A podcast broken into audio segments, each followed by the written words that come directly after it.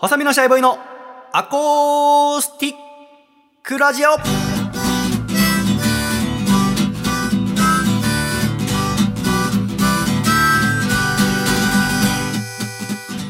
シャイ皆様ご無沙汰しております。細身のシャイボーイ佐藤孝義です。細身のシャイボーイのアコースティックラジオ。この番組はお茶はピーチウーロン派細身のシャイボーイとお茶は多いお茶。濃茶派。笠倉の。2人がお届けする TT ラジオです。よろしくお願いします。よろしくお願いします。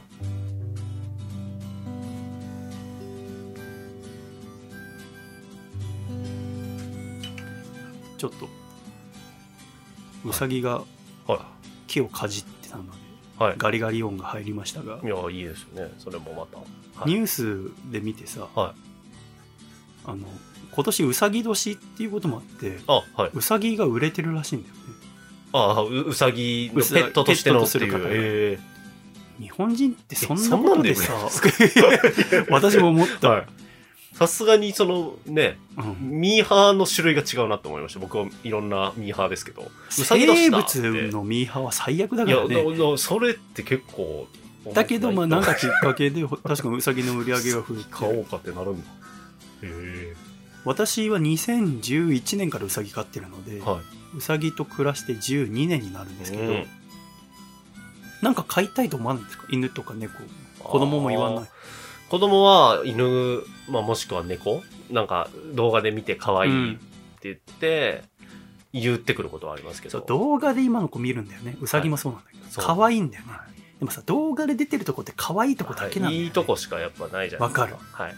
まあ僕自身は思わないですねもう子供いるともうそんなって思っちゃいます。子供で大変なのにさらににそこに加えるしつけと教育で手一杯ですね。犬飼うならどんな犬と暮らしたいとか考えたことないですか？ああでも僕はあの柴犬柴犬の、うんうん。があの祖父が飼っていたのでああ本当。それで馴染みがあっていいね。よく散歩二人きりで散歩わかる。僕も柴犬秋田犬とかね、日本の犬はに近いものいいなと思うよね、いいいなって。着物着て歩きたいもんこの辺りね。いいですね。完全にもう西郷どんだもんね。確かに。そうですね。で浅草の方引っ越そうと思ってもうそれで歩いてたら。完全に西郷さんなんかどっちも忍者の名前つけられてました。そ猫ー。猫と犬を飼ってたんですよ。で猫が先だったんですけど半蔵っていうあでで、えー、と犬の方はサスケうん。まあなんか三重の伊賀の里だったんでっていうので、なんかよく思うんだけどさ忍者で名前売れてるってさ、はい。忍者として失格だよね。確かに。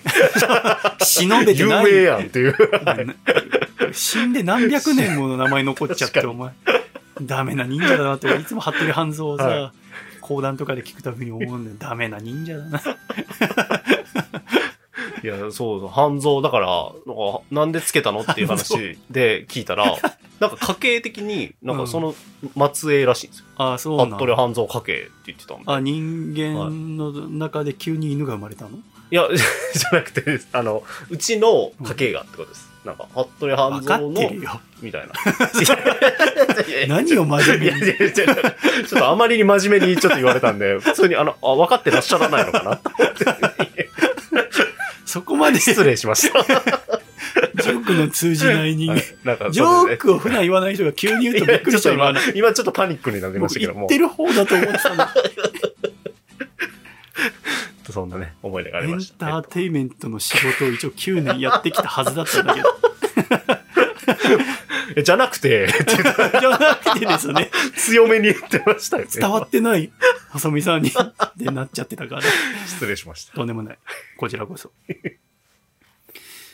だから今の趣味で言うとファッションとかはい。あと空いた時間家で何やるのが好きですか？まあでもコーヒーをだから飲むっていうのは前も言ってましたけど、コーヒー入れて、で、好きな映画見るとか、うんネットフリックスとかでこう見て、みたいな、なんかそんな時間は自分を癒す時間として多いですかね。あと、お香ですかね。へお香リラックスリラックス系多いですね。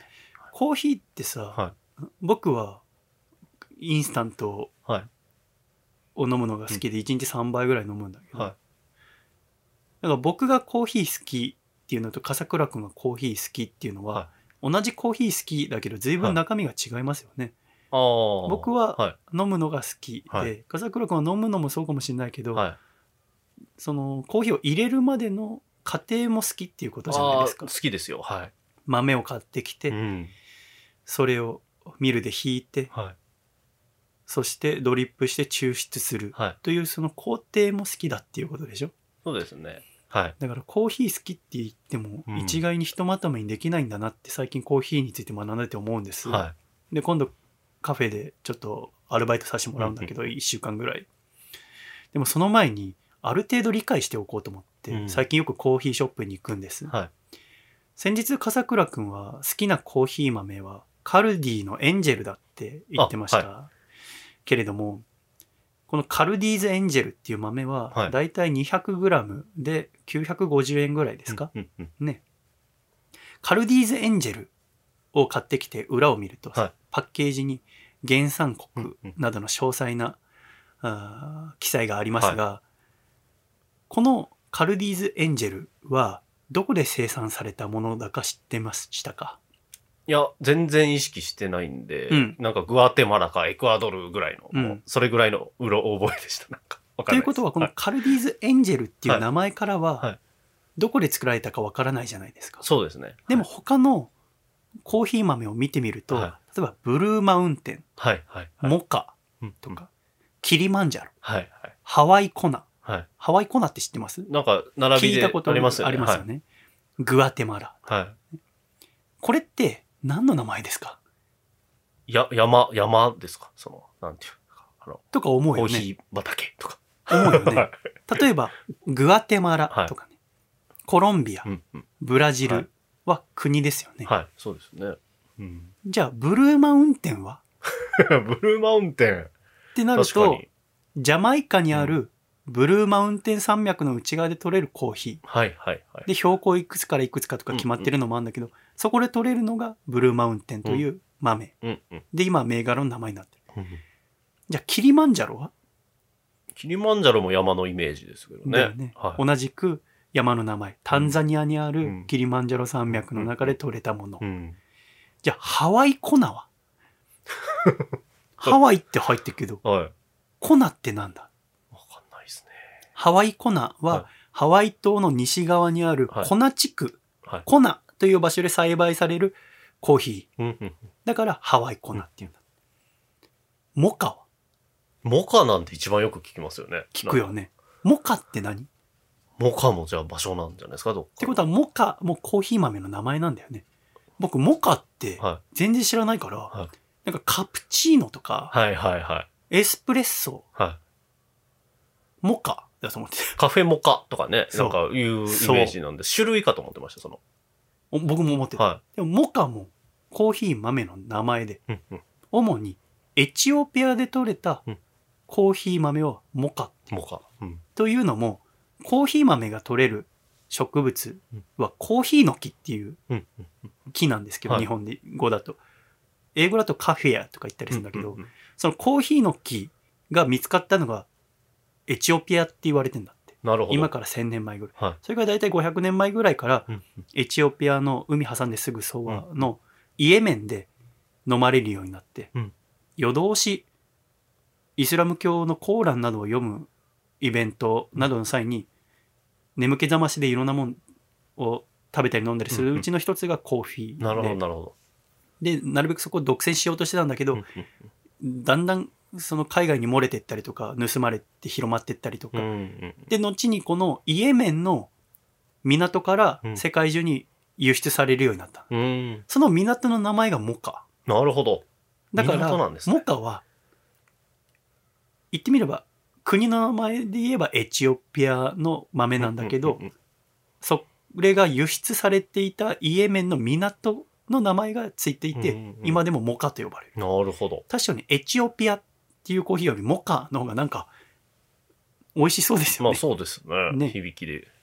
でイエメンでもあのも豆は作ってんだけど、うん。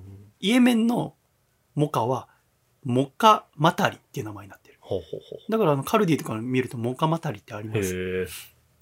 じゃあそこで少しずつ分かってきたあ、はいこれは見るうちにあこれ山の名前ねうんうんあ、これ港か。うんうん。まあ、港でも丘ぐらいしか僕は見たことないんだけど、はいはいあとは山の名前ねとかさ、分かってきたんだけど、じゃあこのカルディーズエンジェルっていうのは何かっていうと、うんうんブレンドコーヒーなわけです、ねはいはいはい。コーヒーの種類っていう欄がコーヒーのパッケージの裏にあって、うんそこにブレンドって書いてある。うんブレンドともう一種類あるんだけど、そこは何か分かりますか？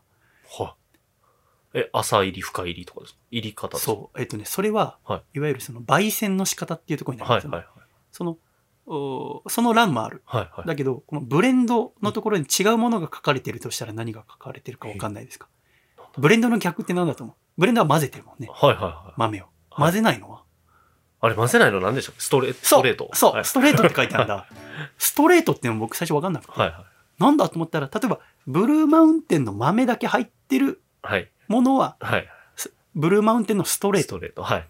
じゃあ、カルディーズエンジェルは何て書かれてるかっていうと、うんブラン、ブレンドって書いてある。うんあ、混ぜてんだ。じゃあ、豆の生産国っていう欄があって、うんコーヒー豆のことを生の豆って書いて木豆っていうらしいんだけど、木豆生産国はラオス、ブラジル、他って書いてある。だからこのカルディーズエンジェルはラオスやブラジルで採れたコーヒー豆をブレンドしたものがこのコーヒーズエンジェル、うんあ、カルディーズエンジェルっていうチョコレートに合うコーヒーらしいですね。うんうんになってるはい。らしいですよ。はい。少しずつ分かってきませんか？そ,、ねしてローストは深入り。このローストっていうのは何ですか？それわかんないんです、僕。全然。これが、はい。いわゆるそのコーヒー豆自体は、はい。最初はピーナッツみたいな色をしてるわけです、はい。はい。それを、うんうんでもその状態って見たことないですよね、あんまり。そうですね。我々が思うコーヒー豆って何色ですか？まあ、いわゆるねブブラウンといううんか黒がかった感じですよね。でもブラウンもあるし、はい黒も見たことあるよね。はだし、今コンビニ行くと、コーヒーマシンがあってそこには黒い豆が入ってあるから、よく見るけど、うん。あれはだからもう、焙煎してある状態なわけですね。はい。で、焙煎っていうのは、うんうんその殻入りのこと。はい。豆には水分が入ってるけど、うんそれをその焙煎方法はいくつかある中で、うん豆をいっていくうちに、コーヒー豆は香りが豊かになっていく、うん。その時に浅入りっていうのはあんまりそのいらないこと、うん。で深入りっていうのはとても強くいることうん。その真ん中に漢字の中に入りって書くんだけどこれ何入りって読むと思う？え、僕ずっと中入りだと思ってました。そそのまま読んでました。浅入り朝入り。中入り深入りりだと思うよねはい。あの中入りだけ中入りって読むんだってあ、そうなんですね。なんで？なんか大中小でもないのに。あのコーヒーにくだらない、くだらないって言ってダメだ。あの、プライド持ってる人は、はい中入りって読む人バカにする。うわ、バカにされる。こんなこともあんの？とへ思って。え。だから選べるさ、カフェとかもあるわけ。はいはいはこの豆、中入りにしてくださいって言うと、お店の人は多分、中入りだけどな。知らねえなって思われる。あの、心の小さい店員さんだと思うかもしれないから、そこをちょっと一ど個。違いを見せられたりする。はい。でもそこまではそんな気にしなくていい気がするけど、この焙煎っていうのがとても、これによって同じコーヒー豆でも味が全然違うんだ。うーん。同じキリマンジャロの豆でも、浅入りと深入りでは全く味のが違うんだ。うんだから、この焙煎っていうのは家庭でできるかっていうと、うんうんできるんだって。へえ。ガスコンロで。そんなシンプルにできるんですね。そう。へえあの、ちっちゃい鍋みたいのに、はその焙煎キットみたいなのも Amazon で売ってるい。んだけど、うんうんうん3000円ぐらいで。20分ぐらいかかんない。は個人でやろあ。うと思うと。結構ですね。はい。だから、大抵の豆はうん、もう焙煎してある状態で売ってる。はい。このカルディのもそうだけど、うんもう焙煎してう、ん。で、自分の好みのロースト具合のもの。うん。浅入りうん、中入り、あ、浅入り、中入り、あ、バカにされるとこだった。中入り、深入り、はいみたいなのを選んで決める。はい。っていうことになるんだけど、うんそこに加えて、時々ナチュラルとか、はい。はいウ。ォッシュトって書いてあることもある。あそれは見たことないか。ないですね。カルディには、その欄はないんだ。はい。生成方法って欄なうんだけど。コーヒー好きが買うコーヒー豆のサイトとかだと必ず書いてある。うん。これは、ナチュラルとウォッシュトっていうのは、コーヒー豆うんを収穫するじゃない？はいはい。その時はコーヒーの実なんだもんね。はい。コーヒーの実って見たことある？いや、ないですね。ないよね。はい。でもさ、なんか赤いやつ見たことない？あー、え、なんかある気がするな、それは。でも、なんか、それ見たとしても生では見たことないと思う。はい、なんかそれを使ったチョコレートみたいな、なんか。そう、かか、それは、あの、はい確実にカカオだと思うけど。違いますわ。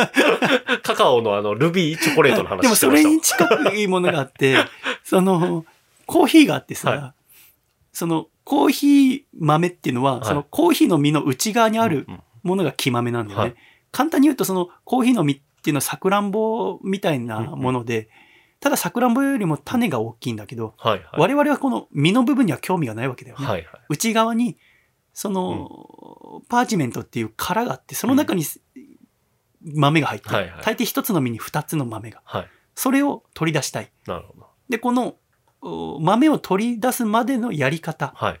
がウォッシュトとナチュラルっていうものがあって、天日干しをしうてんから取り出すものをナチュラル。うん先に機械で実をこう、こそぎ落としてしまうものうんうん。をウォッシュトって言ったりする。なるほど。この洗い方でもうかなり味が変わるんだ。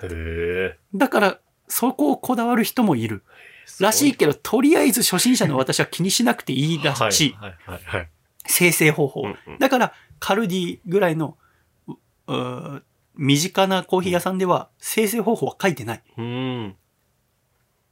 だけど、厳密に言えば同じキリマンジャロでも、ウォッシュトとナチュラルはある。なるほど。で、それによって同じ深入りをしたとしても違う味になったりするらしい。んら本当にコーヒーが好きな人は、いや、僕はナチュラルじゃなきゃダメ。みたいな人もいるけど、この生成っていうのは、焙煎は日本でやる。う。うん。抽出、ドリップとかも日本でやるけど、うん生成自体は取った国ですぐやんないと腐っちゃうから。なるほど。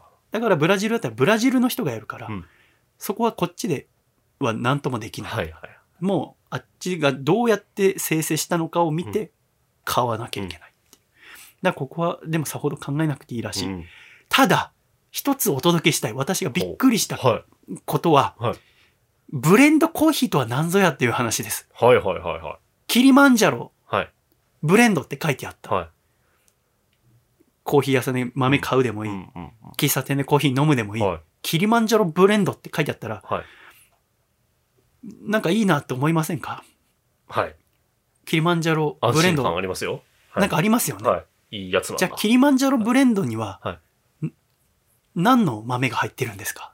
キリマンジャロはまあマストで入ってるじゃないですか。うん。それプラス、もろもろ他の国のやつが入ってて、なるほど。それで、え、やった、それで入れたコーヒーなんじゃないですか？当たってますね。ブレンド。じゃあ、はい。カルディに行ったはい。キリマンジャロブレンド、はい。豆買うことにした。うん見てみると。はい。そしたら、あ、キリマンジャロブレンドは、豆の生産国、コロンビア、ジャマイカ、ブラジルって書いてある。はい。なるほどなと。ブルーマウンテンはジャマイカうん。にある山だから、はい。あ、じゃあジャマイカなうんって書いてあるのは当たり前だな。うん。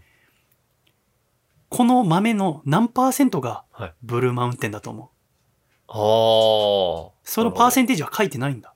確かに、そっか。書い書いてなくて、でも決まりがあるってことですね。予想で言うと何パーセントぐらいがはい、このブルーマウンテンブレンドにははい。ブルーマウンテンが入ってると思う。何パーセントのブルーマウンテン？ブルーマウンテンブレンドって言ってるからには、僕は7割ぐらいは入ってないとダメだと思いますよ。なるほど。はい答えははい3割入ってれば名乗っていい。え？はい。だから、は言ってみれば、はブルーマウンテンブレンドって書いてあっても、い。はブルーマウンテン3割、い。はブラジル7割であっても、い。いいんだ。へブルーマウンテンブレンドと名乗っていい。へえ。マジ？いいんだ。へえ。そう。日本では公正取引委員会がはいブレンド名に産地を使う際にはその産地のコーヒー豆を30%使用していれば書ける。やっぱりブラジルブレンドって書くよりもえ。うん。ブルーマウンテンブレンドって書いた方がはいネームバリューがあって美味しそう。はい、はい、はだしコーヒー豆もやっぱブルーマウンテンって高いらしい。い。はい。だからカルディでもうん。ブルーマウンテンブブレンドと。ブルーマウンテンのストレートはい。では値段が倍違う。ああ。同じグラム数で。いやー、すごい。同じグラム数でなんでそんな違うんだ？はってことは、はいこのブレンドしてる豆が安い豆を使ってるってことだよ。ね。なるだから、ああ、ブルーマウンテンブレンド美味しい。やっぱブルーマウンテン最高だなはいはいはって飲んでるのは、いはい。はい。確かに美味しいのかもしれないけど、ブルーマウンテンが半分以下の可能性が高。ないるほど。7割はどこぞやの知らん混ざってたり。するから。はい。で、そのパーセンテージは書いてない。書かないとダメなんじゃないですかね。うん、公正取引委員会が30%入ってればいいってことです。そうね、ゆるいっすよね。だからはい。あの、コーヒー詳しい喫茶店や、はいはい。コーヒー屋さんだとブレンドに何パーセントって書いてたりする。ああ、なるほど。これはこうですよって。そこはね、ちゃんと丁寧にやっぱ、ねっていう。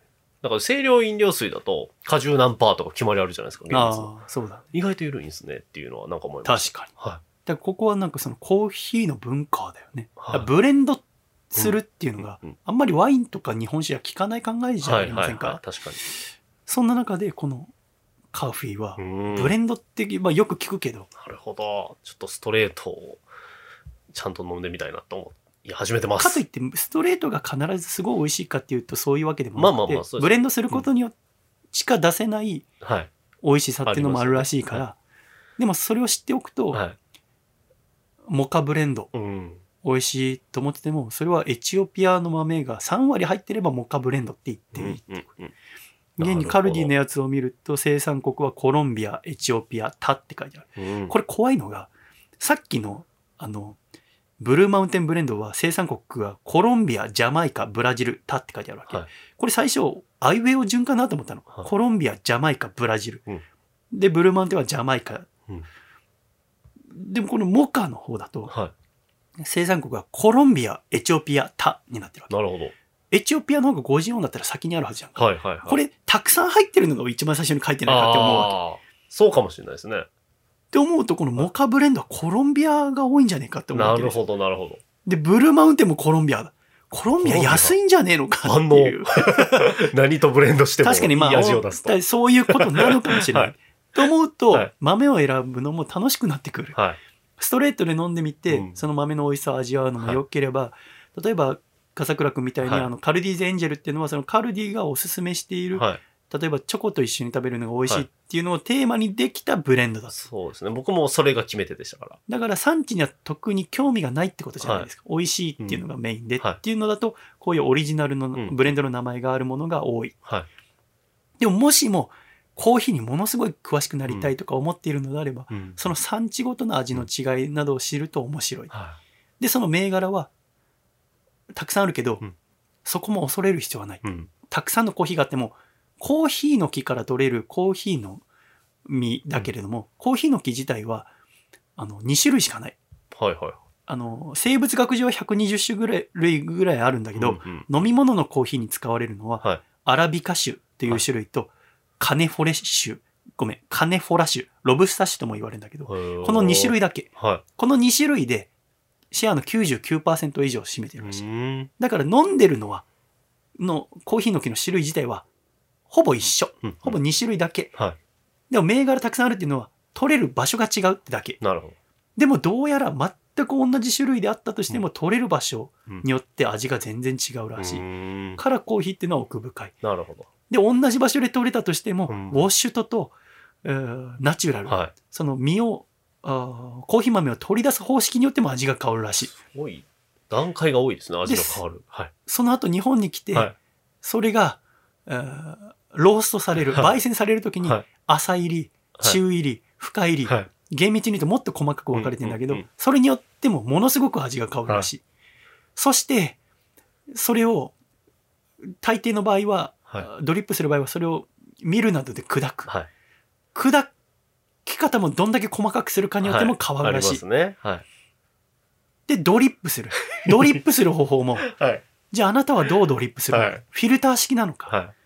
それとも、あの、紅茶みたいにみ、こう、お湯で水出しみたいな感じで出すのかとか、うんうんうんサイフォンみたいに出して出すのか、はいはいはい。ね。抽出方法もいくつもあるらしい。はい。でも諦めないでほしい。もうやめたくなってると思う。僕もそう。だけれども、はいこう、そういう場合はコーヒーについての本を読んでみると、うんうんそんなに難しく考えず、はい個人で楽しむぐらいなのであれば、シンプルな、うん抽出方法でいい、うんで、焙煎は自分でやらなくてもいいわけだけど、焙煎が一番味がスッと変わる。うんだから好きな産地で同じ豆でうん。浅入り、うん中入り、深入りを飲んでみて、あ、自分はこの、自分は深入りが好きなんだ、うんと思ったら、他の産地の深入りを飲んでみる。はいはいはい。そうやっていくとだんだん自分の好きな豆が決まってくる。うん。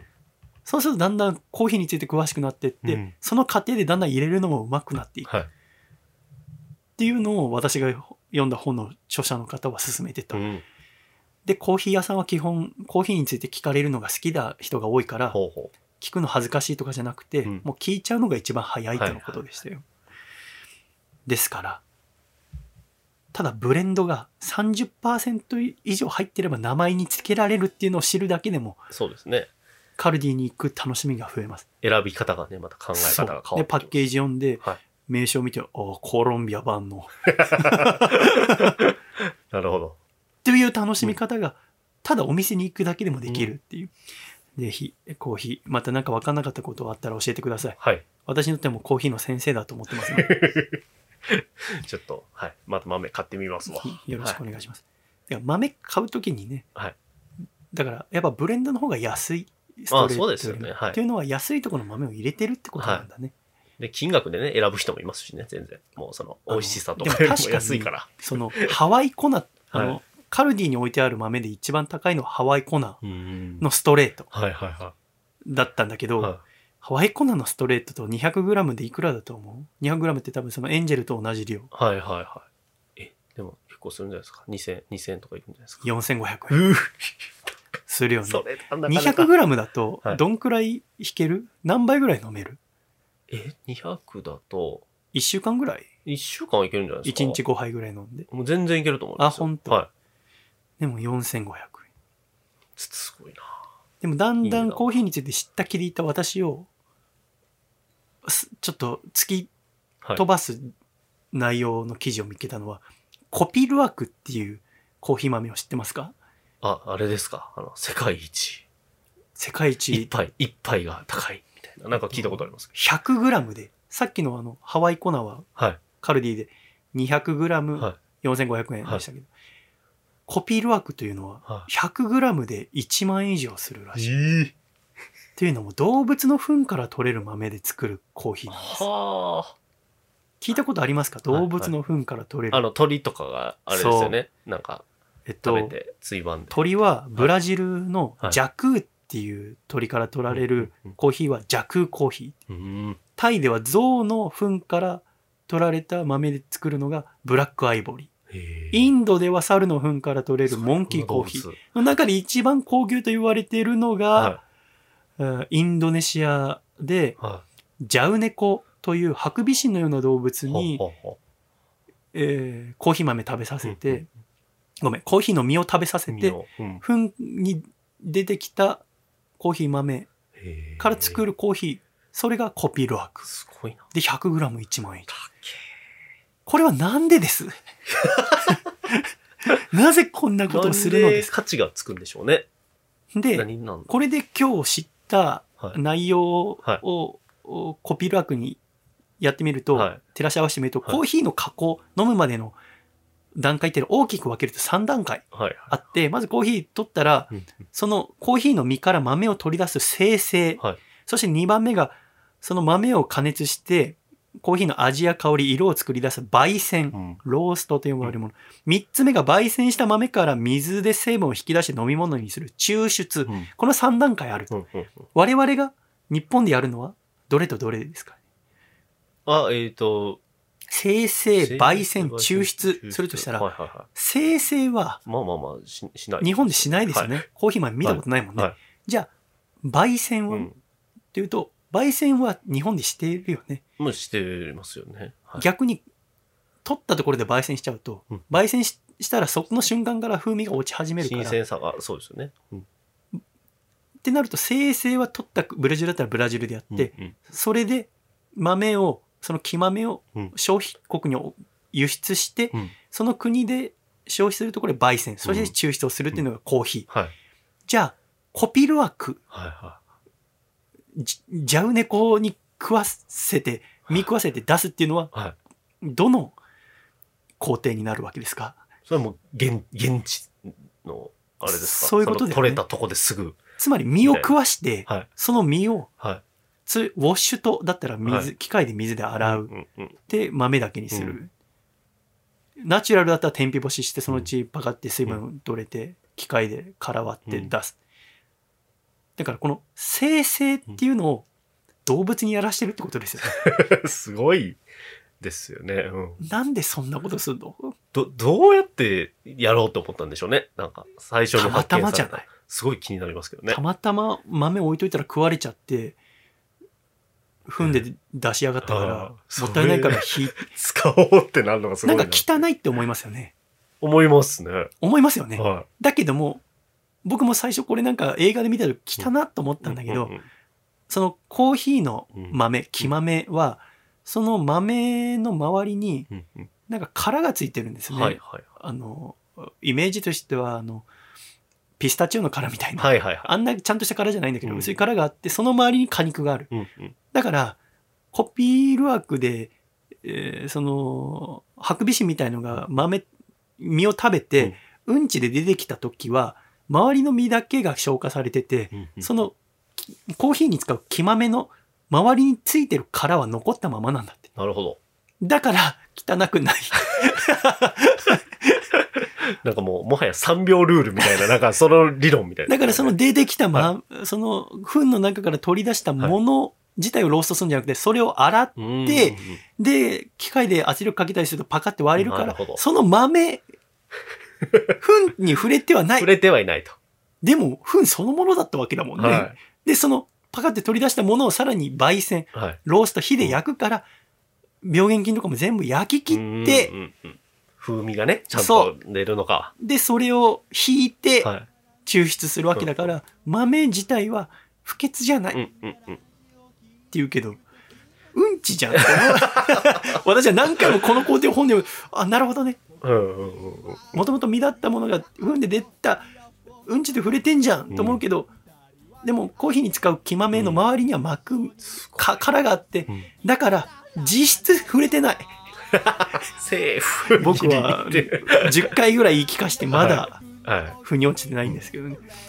っていうコピールワークっていうの、そその生成方法こだわった豆というのもあるっていう楽しみのお話でございました。はい私もちょっと修行してきます。もし、えーそうですね、お店オープンしたら、コーヒーについての詳細な質問はしないでくだいさい。やいやいや、マジで。そこは得意げに説明してくださいよ。そうだよ。いやもし聞かれたらあの、はいコピールワークの話をたくさんし高いやつ。いろんな動物の糞から出た豆の話ばっかしようとすごいなということでございました。今週も最後までお聴きくださり誠にありがとうございました。また来週笑顔でお会いしましょう。では、いくぞ !1、2、3、シャイさよなら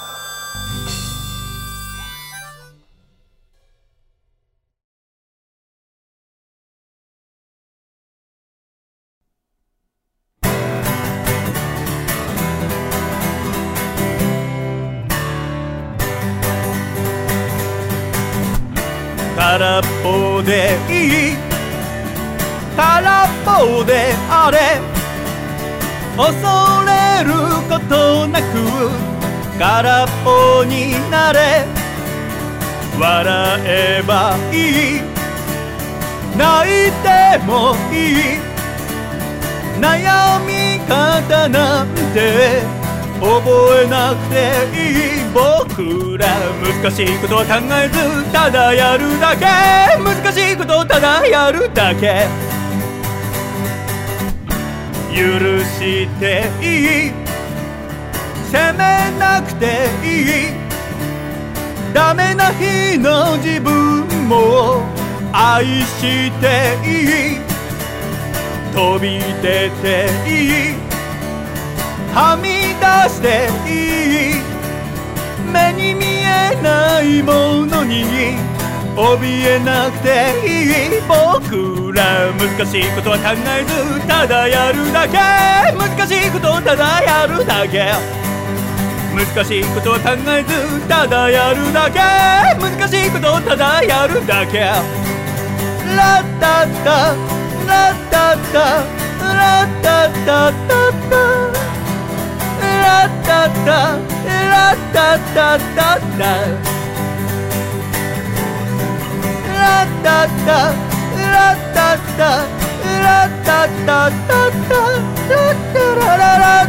タラッタッタ